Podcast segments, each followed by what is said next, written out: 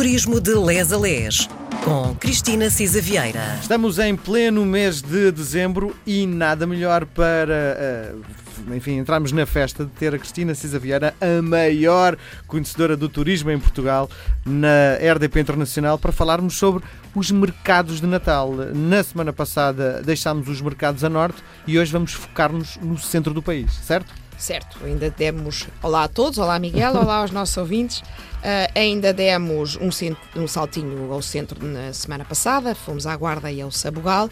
Desta vez, aqui com a ajuda da Ana Rita Bentes, uh, continuamos na região centro.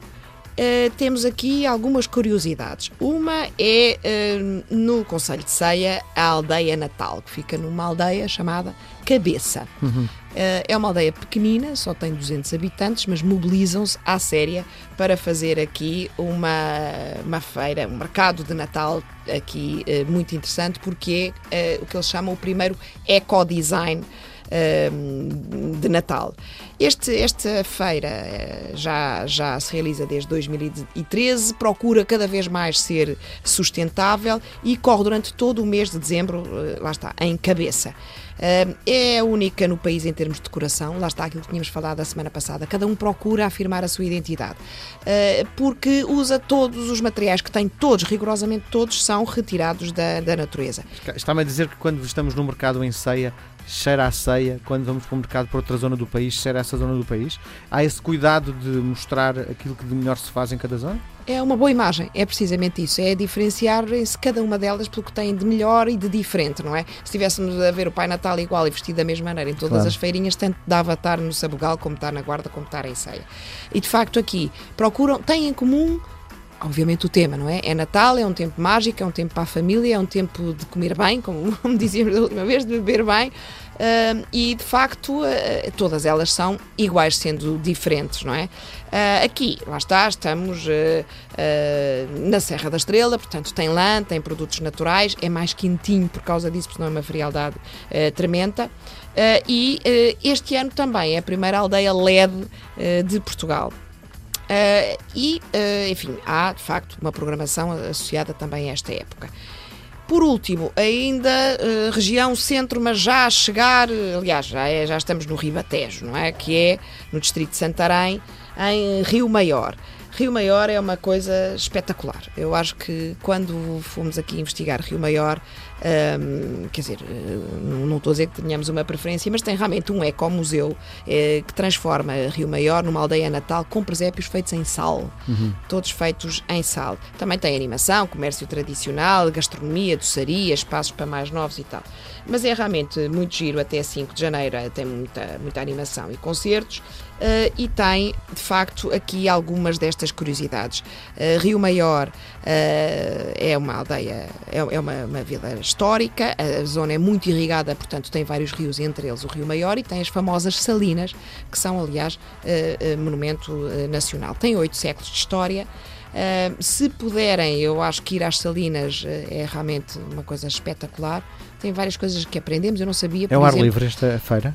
A feira é ao ar livre, uhum. as salinas não, são, são, são, tem, tem, tem grutas também ali na zona e tem, obviamente, parte ao ar livre. Eu não sabia, mas, por exemplo, os homens que trabalham nas salinas chamam-se marinheiros, coisa que, eu, que eu não sabia.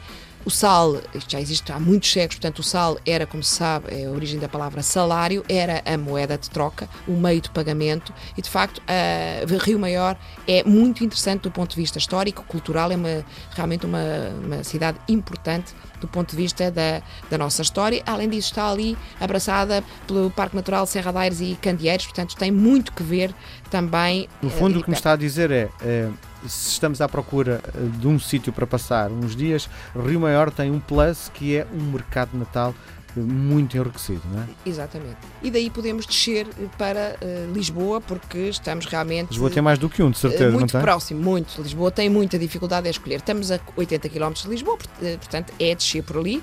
Também estamos a 20 km das Caldas da Rainha, onde também há animação e festa. Em Lisboa, Uh, chegando a Lisboa, obviamente, o Terreiro do Passo tem uma árvore de Natal gigantesca, vale sempre a pena, como sabemos, dá muito desde miúdo. É? Quantidade de fotografias estão tiradas ali. É, exatamente, é muito nas redes sociais, não é? Pronto, uh, tem as iluminações de Natal, são sempre a Baixa Pombalina, é sempre maravilhoso descer e abrir os olhos para aquela iluminação.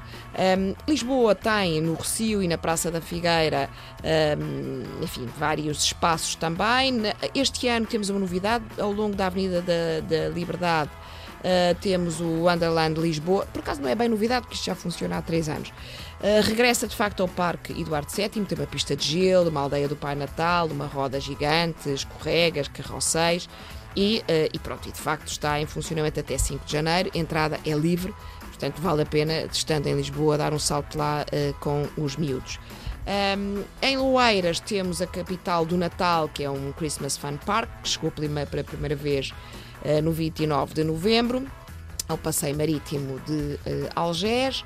Uh, tem, isso tem um custo, o, o parque tem um custo de 20 euros, mas há uma roda gigante, uma pista de gelo, comboio de Natal, carrossel, um bosque dos elfos, a recriar o ambiente da Lapónia.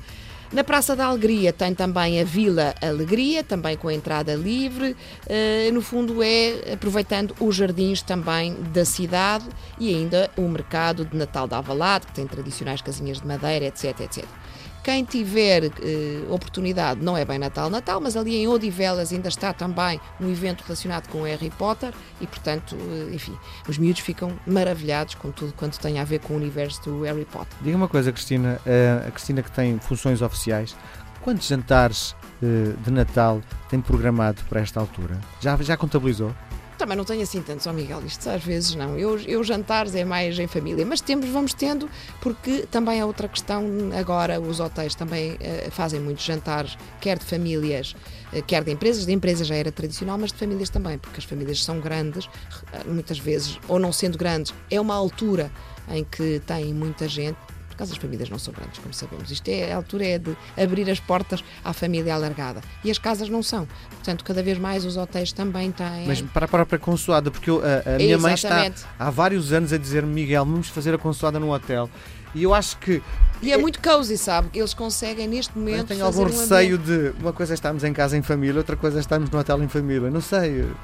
É diferente, mas os hotéis têm isso e, e todos os, os trabalhadores têm essa preocupação de recriar, de perceber que as pessoas têm que estar com uma certa intimidade, embora em espaço público. E o esforço é grande eh, e, e é confortável. Quando realmente a família é mais alargada, não estou a dizer que seja duas pessoas sozinhas, embora também haja, eh, porque de facto hoje os- há esta preocupação e é particularmente em Portugal.